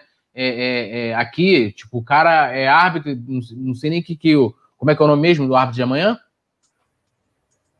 É, Rafa. O nome do amanhã é o Caio Max, é o Caio Max, Caio Max Ribeiro, do Rio Grande do Norte. O Caio Max Ribeiro deve ser, sei lá, dentista, médico, engenheiro, sei lá, empresário. E o cara não é só árbitro, então isso prejudica, porque o cara não consegue se dedicar somente a isso. Os árbitros brasileiros são ruins. Ah, nos outros lugares também erram também, mas os caras são profissionais, né? E é diferente, você vai minimizando, você tendo uma dedicação maior, você vai diminuindo, né, os erros, né? Eles, eles continuam acontecendo, mas em menor escala. E claro que e o que não dá para entender, Túlio, o que não dá para entender, desculpa te interromper. Não, pode falar. É, é que no futebol pentacampeão mundial, né, que a gente ostenta esse título, pentacampeão mundial, é inadmissível não profissionalizar a arbitragem. Cara, não tem coerência. Não é, tem. incrível. Pare, é, mal comparando, é exatamente igual aquele time de várzea que você pô, contratou um juiz, o cara não chegou, vai passando o maluco na porta do bar. Não, chega aí, vou te dar duas cervejas, apita esse jogo aqui. Claro que os caras tentam acertar, obviamente, mas tem que profissionalizar, tem que pegar o cara e falar, parceiro, olha só, sua profissão vai ser árbitro de futebol. Você vai ser árbitro, você vai ser auxiliar, é isso que você vai fazer da vida. E aí pega o cara, vai bota na concentração, vai ter aula, vai ter reforço, vai ter aprimoramento, vai ter curso para lidar com a comunicação com o VAR, e aí a coisa vai melhorar, vai acabar com essa babaquice, essa palhaçada do cara errar. Aí no jogo, por exemplo, contra o Flamengo, a gente teve três lances de pênalti, o cara não chamou o VAR. O VAR não acionou o juiz. Por quê? Eu queria saber por quê. Não foi duvidoso para ele, só a gente que viu que era duvidoso. Então, isso que tem que acabar, né? Não, e, e, o legal também, o Vicente Flá até lembrou também que o Flamengo foi o único que jogou 48 horas depois. E só para complementar, Rafa, é, é, é, essa, essa questão, tipo assim, se, por exemplo, não à toa a gente vê o VAR, que, que na minha opinião, é, né, é, é, ele evita injustiças, evita muitos erros, não evita o debate, né? Ah, teve um lance de pênalti e tal. É, não evita o debate, como a gente está falando aqui agora, de lances de pênalti também, mas é, não à toa aqui, pô, já teve jogo da gente ter oito minutos, né, parado somente para o juiz é, revisar um lance ou, ou, olhar um lance pela TV, né, lá pela, pela telinha lá do VAR, e, e na Premier League é um minuto, um minuto e meio em média, né? Por quê? Porque é profissionalismo, né, cara? E aí você imagina, você, o árbitro tendo né, a semana cheia para poder se preparar para um Flamengo e São Paulo, um jogo é, é, casca grossa, né? O cara vai ali, vai poder treinar várias situações, né? Simular várias situações com VAR. Olha aqui, olha ali, a questão da comunicação, como o Nazário falou. Infelizmente não é assim. Né? E tem essa questão também, como eu falei, o Vicente Flá lembrou. Flamengo, o único que jogou 48 horas depois. Mas aí, ó, teve até os torcedores do Flamengo. Ah, mas joga quando? Irmão, tem data. Se você for procurar, você pode. O São Paulo vai jogar. Você acha que o São Paulo vai jogar essa, a não ser que ele, ele provavelmente vai ser eliminado de tudo, né? Aí vão ter datas de sobra também. Acho que é isso. Ou então, como o pessoal colocou aqui também no chat, podem estar esperando uma situação, né? Tipo, ah, São Paulo tá nas cabeças, pá, agora, ó, tá na hora de botar os três jogos, né? Ganha os três jogos, pum, sobe, dá aquela disparada. Não duvido de nada. Eu, sinceramente, não duvido de nada. Pois é, e essa arbitragem despreparada, né, empobrece o quê? O espetáculo, né? Porque aí o árbitro fica cada vez mais covarde, marca qualquer coisa, vai picotando o jogo, principalmente os jogos do Flamengo, a gente vê demais isso. Primeira atuação do árbitro, o que, que é? É marcar uma falta idiota, é marcar uma coisa desnecessária, inventar lance onde não tem, é querer acabar o jogo antes do tempo ideal de acréscimo. Então a gente sabe que. Empobrece árbitro... e compromete, né? E compromete. Então a gente sabe que árbitro de futebol é uma profissão extremamente digna, excelente, fundamental. Sem ele não tem jogo. Mas pô, a gente pega.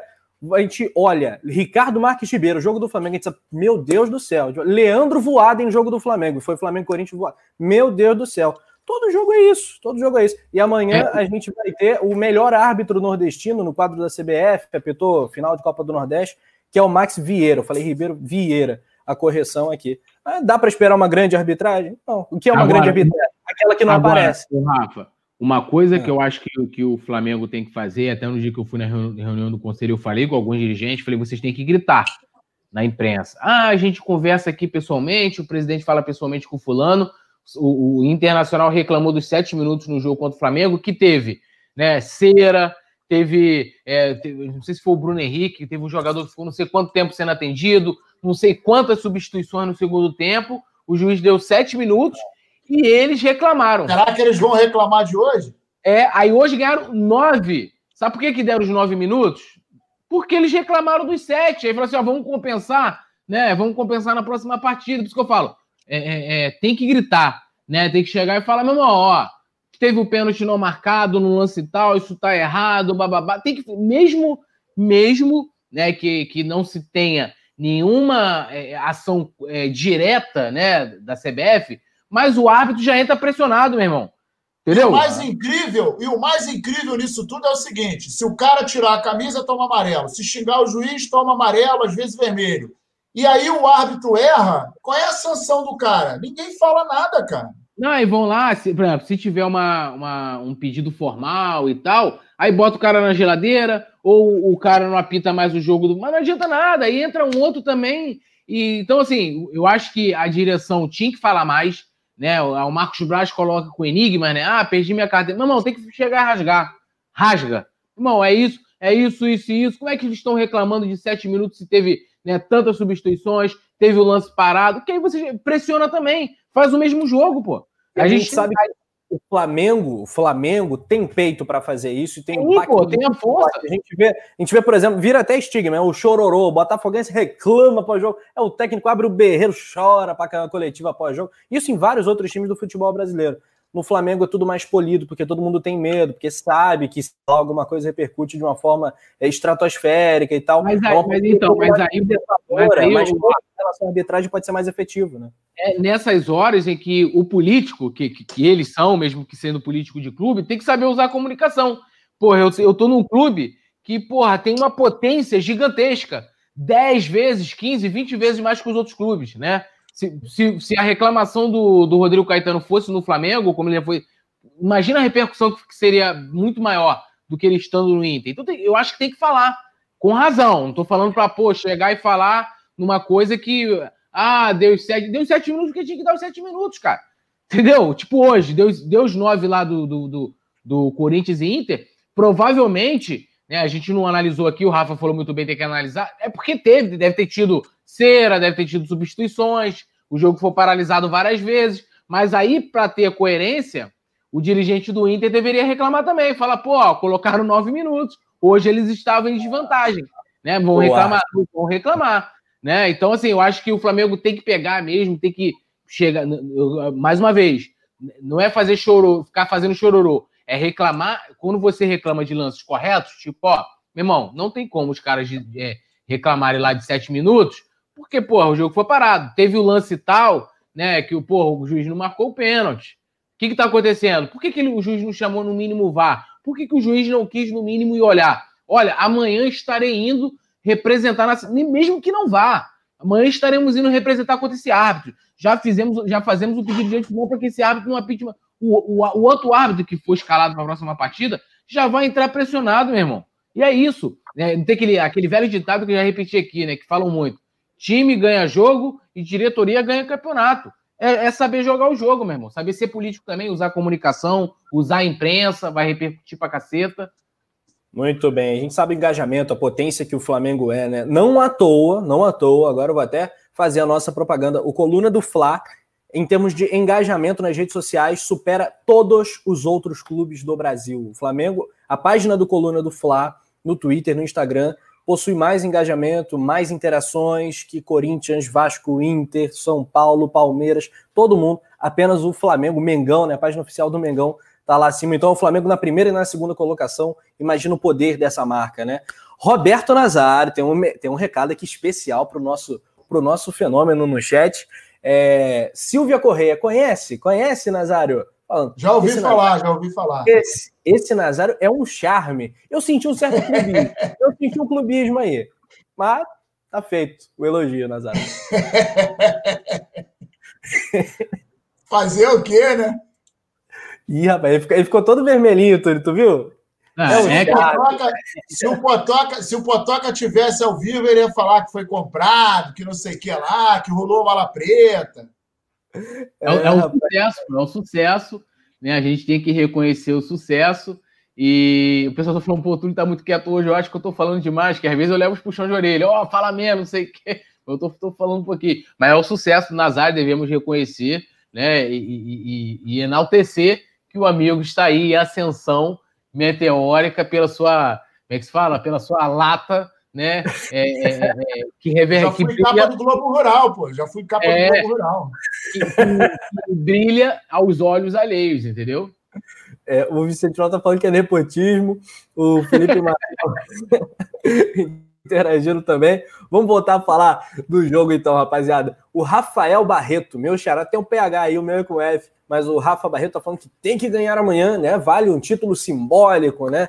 Eu falei que pô, merecia uma tacinha, né? Que nem que fosse uma tacinha de, de, de brinquedo, né? Valia pela, pela brincadeira, o Mengão levantar a taça de campeão do primeiro turno. E ano passado, para a galera supersticiosa, ano passado, rodada 19, no mesmo Maracanã, contra um time paulista, o Flamengo acabou vencendo o Santos naquele golaço do Gabigol, e aí deu nós, campeão do primeiro turno, o Flamengo. Campeão simbólico, né?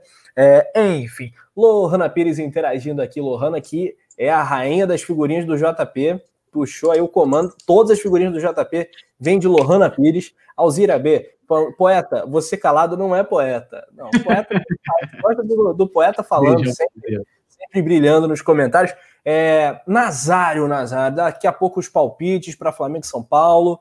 O nosso amigo São Paulino que passou pela nossa live, né, e curtiu, ele, ele falou num 4 a 1 Um 4 a 1 Flamengo. Você acha que a expectativa tem que ser por goleada mesmo ou é um exagero, visto que são dois times muito grandes, etc, etc?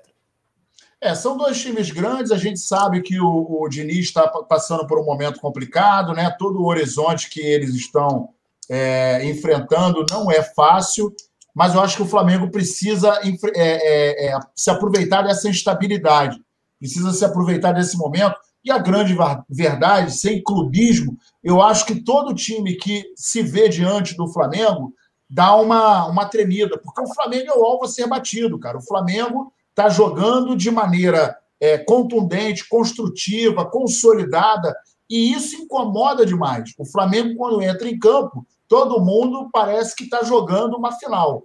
Eu acho. É para falar o placar já? Não, dá uma segurada. Vai ser goleado ah, é? ou não vai? Dá, uma, dá uma, um golinho só. dá um golinho só para a galera saber. Ah, então, eu acho que amanhã o Flamengo vai fazer uma bela partida. Bela partida, bela partida. Até Tudo motivado pelo resultado de hoje, né?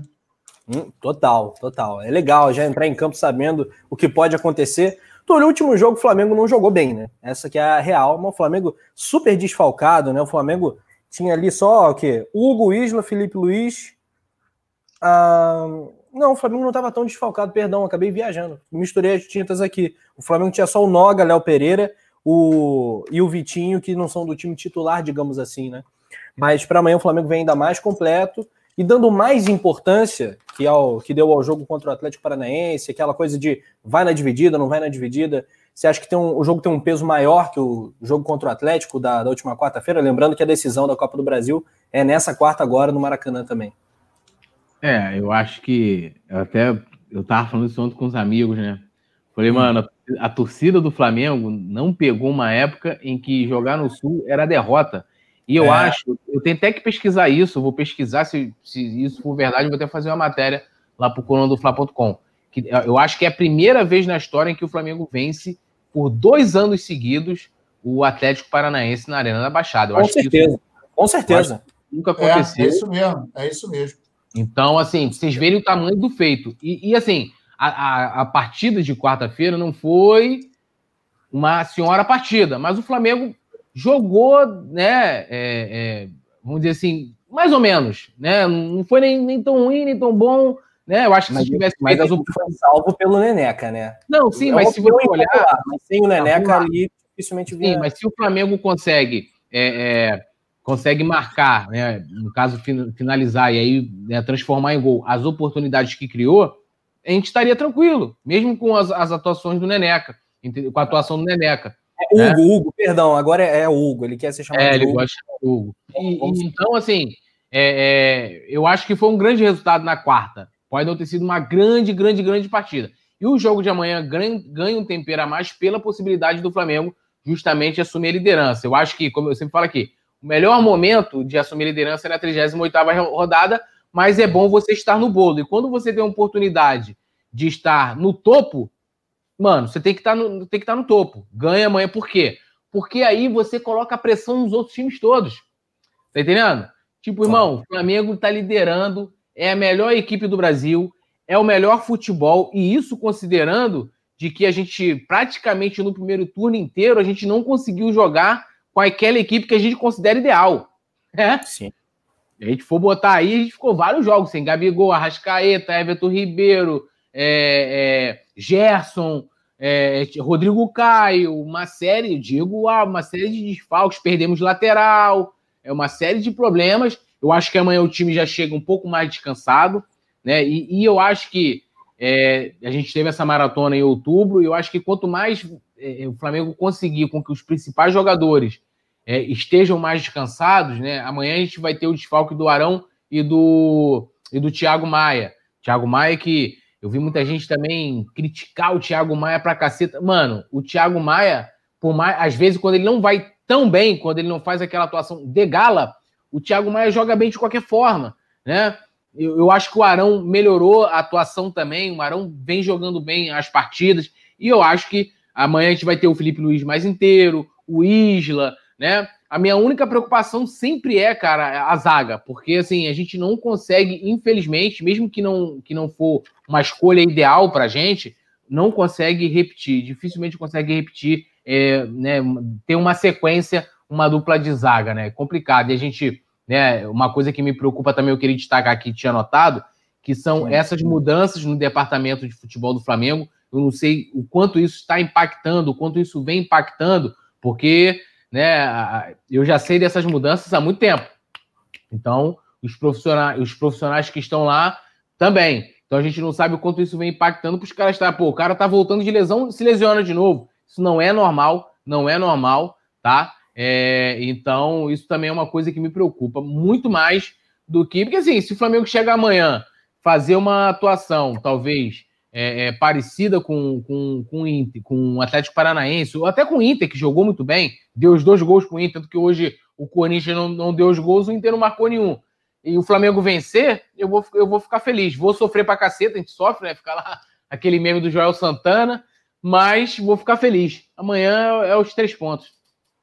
É, pois é, pois é, poeta. Aqui, o Hudson Firme me fazendo uma lembrança ótima. Eu tinha até anotado para falar sobre isso com o Túlio. Vou, vou passar isso antes. Só, galera, bora subir esse like, dar aquele gás no like, like, like, que eu tô mandando direto aqui no chat, produção também, para a gente bater os mil likes né, durante a nossa live, para a gente garantir gol do Pedro. Essa é a nossa superstição. O Pedro, artilheiraço do Flamengo no campeonato. Vamos lá, grudar lá no Thiago Galhardo, que está sobrando na artilharia até esse momento. Hudson Firme, Túlio, ele pergunta a questão dos patrocínios, que ontem eu fiquei de fazer uma consulta, e vamos fazer essa consulta ao vivo, ao nosso poeta, que é também nosso conselheiro do Mengão. Falou assim, ontem, Rafa, você ficou de falar com o Túlio sobre os limites de patrocínios no uniforme do Flamengo. A gente sabe que na Europa, né, em determinados campeonatos, tipo o Mundial de Clubes, tem um limite, só patrocinador master e tal. A gente sabe que seleção, por exemplo, não entra com patrocinador master, enfim. Isso varia de campeonato para campeonato. Qual é o poder do Flamengo de limitar o número de patrocinadores? A gente trabalha com homoplata, por exemplo, mas tem time que não tem homoplata, não, não bota esse, esse dispositivo, enfim, esse. Como é que fala? Esse campo, né? É, de uhum. patrocínio disponível. O Flamengo tem um limite de patrocinador? Tem, eu só não vou saber te falar de cabeça, mas isso tem contrato com a Adidas, né? É, pelo que eu me lembre, eu acho que é, é, é, o Master, né? Manga, que aí não conta nem homoplata, e Costas, né? Mas há uma exceção, né, que a própria Adidas dá ao Flamengo, porque eles se preocupam muito com a poluição, né, do, do uniforme, e, mas há um limite, eu vou conferir depois esse limite, deve ter saído na imprensa aí quando o Flamengo fechou o contrato com a Adidas, mas há um limite sim, eu só não sei quando, é, é a quantidade e nem a, os espaços, né, a que o Flamengo pode de fato explorar por contrato, mas eu acredito que o homoplata não deva estar, aquela barra da camisa também, eu acho que talvez não esteja também, entendeu? Muito bom. Entendi. É, é, a pergunta veio muito por conta do patrocínio do short do Mengão, que a gente sabe que é muitos times, principalmente times de menor expressão, enchem de patrocínio, parece um outdoor ambulante, né? Tem até time grande que faz isso. né? E acaba né, poluindo o uniforme. A gente não gosta quando isso acontece com o manto sagrado. A gente já viu isso acontecer, né? Algumas vezes com o manto é, sagrado. Eu, eu, por exemplo, só gosto de manto sagrado limpo. Exceção é aquele cinza que eu, que eu uso, porque foi minha esposa que me deu e já veio com o BS2, né? Patrocinador do ano passado. Mas quando eu vou comprar, eu compro um manto limpo é, porque é muito mais bonito, né? Mas eu sei, mas lógico, tem a importância lá de ter o patrocinador no, no uniforme. Falar nisso, leva ele para a transmissão de amanhã para dar aquela sorte. O Boa. Roberto Nazário, falando em vestuário, falando em moda, lançou uma boina. Né, durante a nossa live, não sei em que momento isso aconteceu. Apareceu, Agora... sabe que tem uma série aí que o pessoal fala Spink, não sei o que, da Netflix, que é os, os carinhos que bota. Mó sucesso. Nazário tá aparecendo tá rapaziada. Eu já, é, é aquele ator francês, já se borrou no BD. Já se borrou? No BD. Ah, já se borrou no BD. Entendi. É, já se borrou no BD. O Tudo tá vendo essas séries aí passando na televisão dele, a galera já viu o Poderoso Chefinho. Peak, Peak, Blinders, diz, diz o Vicente Fly. É, essa série, os caras tudo usam esse, esse, esses bonezinhos aí. É isso. Televisão do Tudo tá constantemente no Netflix ou no, na Amazon, enfim. Tá rolando aí o, o seriado. E aí, Nazário, fala aí pra gente, você tá, tá caladão, que história é? Lançou a boina, tá, tá introspe... introspectivo? É, não, eu estava eu tava ouvindo aqui, eu estava ouvindo aqui, e eu concordo com, com o Túlio, concordo com você também, porque é, quando você tem é, muito patrocínio, tanto no short quanto na camisa, fica aquele samba do crioulo doido, eu acho horroroso. Às vezes o cara tá com um número aqui, aí tá lá, é, é, tintas avalil. Ah, meu irmão, aí aqui na frente, embaixo do peito do cara, às vezes tá lá, sapataria Gerivaldo, meu irmão, um bagulho desse tamanho fica horroroso. Eu, eu também, eu particularmente não gosto. Eu gosto da camisa, por exemplo, aquela minha tem só o Lubrax aqui, que é daquela época, que não tinha mais nada, a camisa estava limpa, estava tranquila, né? visualmente bem, bem, bem colocada. Então, você vê a, a, a, identidade do clube. Eu não gosto, particularmente, do, do de muito merchan na camisa, no short. Pô, tem um, um, uns times aí que o cara fica literalmente na bunda, tem o nome de alguém, uma marca. Então, Assim, claro que a gente sabe que é o espacinho que o cara tem para poder vender, não tem um poder muito grande de imagem, não é uma marca tão pesada quanto a do Flamengo. E aí, eu já falei isso aqui algumas vezes, é, eu já tive a oportunidade de conversar com o. Caramba, me fugiu o nome dele, parceiro do, do Braz, como é que é o nome dele mesmo? Do Spindle. Spindle. O Spindle, quando ele era diretor de marketing, e aí, é, numa oportunidade, ele estava me falando que a galera que consegue colocar a sua marca é, junto à imagem do Flamengo, em relatos para a diretoria, naquela época, dizia o seguinte: que quando o cara consegue colocar no, na camisa, no short, literalmente a sua imagem, a sua venda, o seu, o seu relatório acaba aumentando em 40%. Está aí o tamanho do poder e do peso da marca Flamengo. Mas quando você coloca muita coisa, fica uma poluição visual muito grande. Eu, particularmente, não sou fã, não condeno quem faça, porque faz até por necessidade, não é por, por moda, nem na. Caraca, maluco! Olha a produção! Ah, é. moleque! Aí, é o Nazaré de Vou arrumar, uma Roberto... parada, vou arrumar uma parada de um casaco desse aí, com o negócio de uma gravata, coisa e tal, meter um colete, vai ficar maneiro. Peraí, peraí que eu vou entrar nessa produção também. Pera aí. aí. Hum. Ah, moleque. Então, eu, eu particularmente. Ah. ah lá, vai meter, vai meter um sobretudo. Ah, não, é uma boina. É, compadre. Aí, né? Aqui, meu compadre, aqui o bicho pega, meu parceiro. Ah. Aqui é nós, meu irmão. Aí, cadê o teu, Rafa? Pô, vou, vou caçar aqui, vou procurar. Aí eu acho que é, visualmente fica um negócio muito complicado, né, cara? Fica uma coisa que. É, é, claro que a gente sabe que é um outro momento, futebol precisa, mas isso tem que partir da diretoria conseguirem é, é, captar é, movimentos mais inteligentes, que não fica aquela coisa. E aí o cara fica. Eu, eu, eu acho que seria uma pesquisa bacana para a gente fazer com a, com a nação. Gostam desse modelo todo salpicado de patrocinador, claro que a gente entende que é, é uma necessidade, mas eu acho que quanto menos, melhor. Óbvio que a realidade, o horizonte do futebol não permite, mas eu acho que a maioria deve gostar de uma camisa mais limpa, né?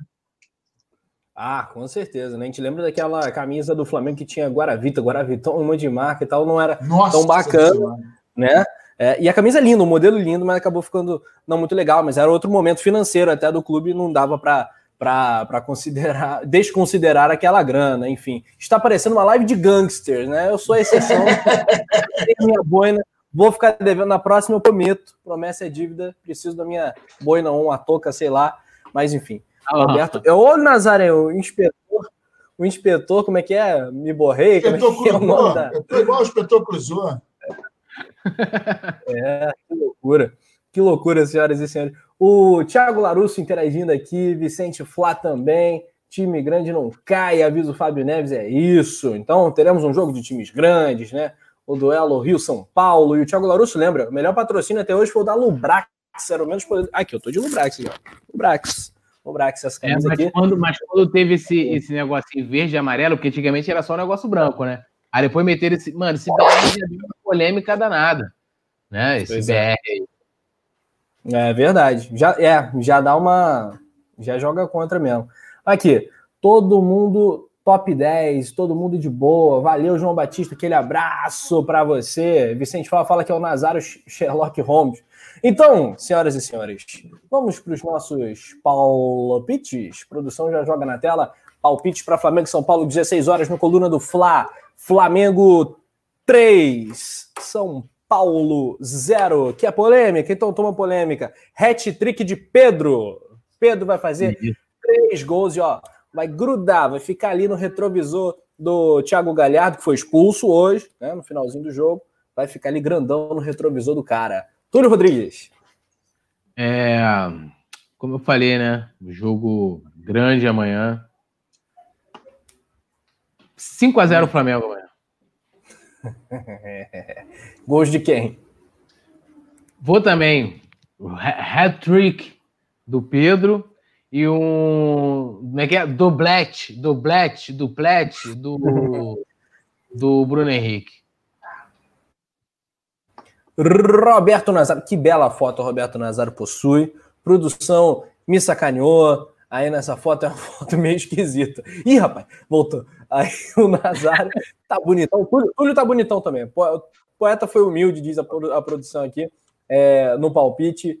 Vamos lá, vamos lá, vamos lá. Nazário, homem da mais bela foto, né? ator. Nazário agora tá pique ator de Hollywood. Estrela do canal. Nazário, quanto é que vai ser Mengão em São Paulo? 3 a 0, 2 de BH e 1 de Pedro. Pedrovski. Hum, gostei, gostei. É, ótimo palpite. A galera vai mandando palpites também. Palpites, gols de Pedro, Gerson e Bruno Henrique. Avisa aqui o Jorge Otávio. P Penido Bancada, curta a música, legal, Paixão Nacional, obrigado, um abraço. Manda pra gente que a gente vai dar uma olhada lá. E a gente manda aquela, aquela moral. Hudson Filme falando 4x1 pro Flamengo. Quem mais? 3x1, diz o Arthur Santos. Vai jogando na tela aí, produção. Aí, um 4x1, 3 do BH, gostei de ver. Mais um 3x0 do Wallace Castro, 1x0 para o Danilo Sampaio. Muito show. Vicente falar, BH vai ser pai do São Paulo também amanhã. Como destacou o Túlio, São Paulo foi o único time que o Mengão não venceu ano passado, né? Mas foram só dois jogos. Um, na estreia do Fernando Diniz, né? Do segundo turno, um 0x0 chato no Maracanã. O Flamengo jogou tanto, merecia ganhar. Foi chato o resultado, né? O jogo foi bom. E o 1x1 com o Abel Braga no Morumbi o Hugo Moura jogou muito bem, Berrio tal, aquela coisa toda. Um Flamengo que parece que já tem 15 anos esse Flamengo do Abel Braga, mas foi no ano passado, né? Um pouco mais de um ano atrás. 5 diz o Gabriel Emanuel. Então, Túlio, vamos fiscalizar o like, que a gente também já chamaram a gente de Sherlock Holmes e tal. Vamos, vamos dar uma analisada no like. Como é que tá? a gente tá perto dos mil? Tá longe? Deixa eu ver aqui. Deixa eu ver aqui, ó. Peraí. Deixa eu atualizar aqui minha tela aqui. Estamos perto ali, ó, 800 e tanto. Pô, estamos perto do mil, mas não é mil, né? Até porque mil é mil. Tem uma de Dilma agora. então a galera. Muito bem colocado. É, que não, que não, pô, deixou o like, né? Solta aquela poder, aquele poderoso, né, dedão aí, pá, aquele like, né? Então aquela cotovelada, pá, like. É, dá uma cotovelada.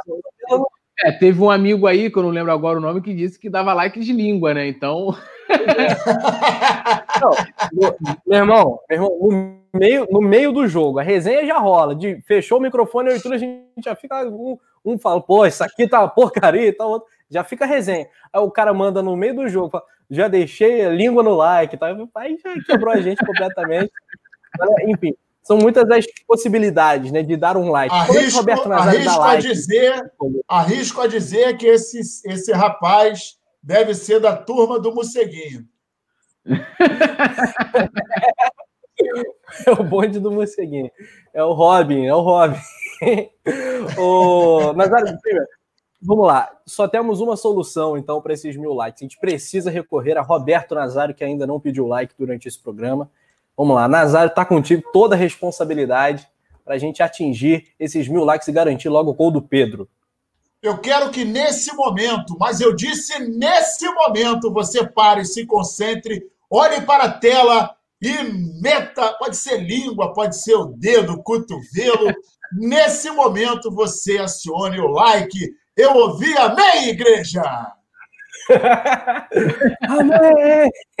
é, galera. Então é isso. Então a galera tem todo um tempinho aí até a hora do jogo para dar aquele like nesse resenha pré-jogo, mais uma vez deliciante, com esse trio sensacional, o bonde da boina, né? Eu fiquei devendo, na próxima eu chego com a boina também. Pink, é que é Pink, Pink Blind, Blinders, Blinders, como é que é o nome disso? Pink Blinders, né? Acho que é. Pink Blinders, somos isso aí, meu irmão. Essa, não sei nem se é bom esse nome aí, mas tá tudo, tudo nosso, né?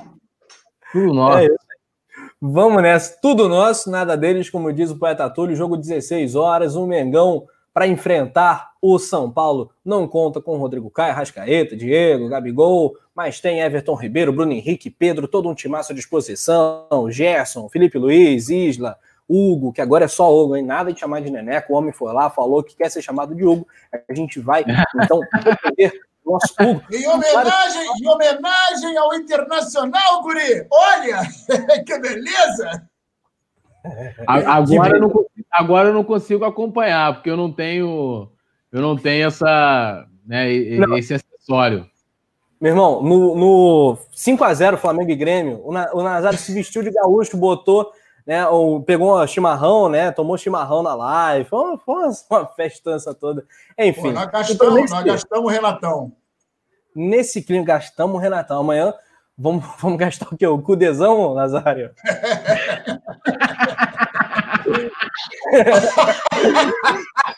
Dinizão, Cudezão. Vamos lá.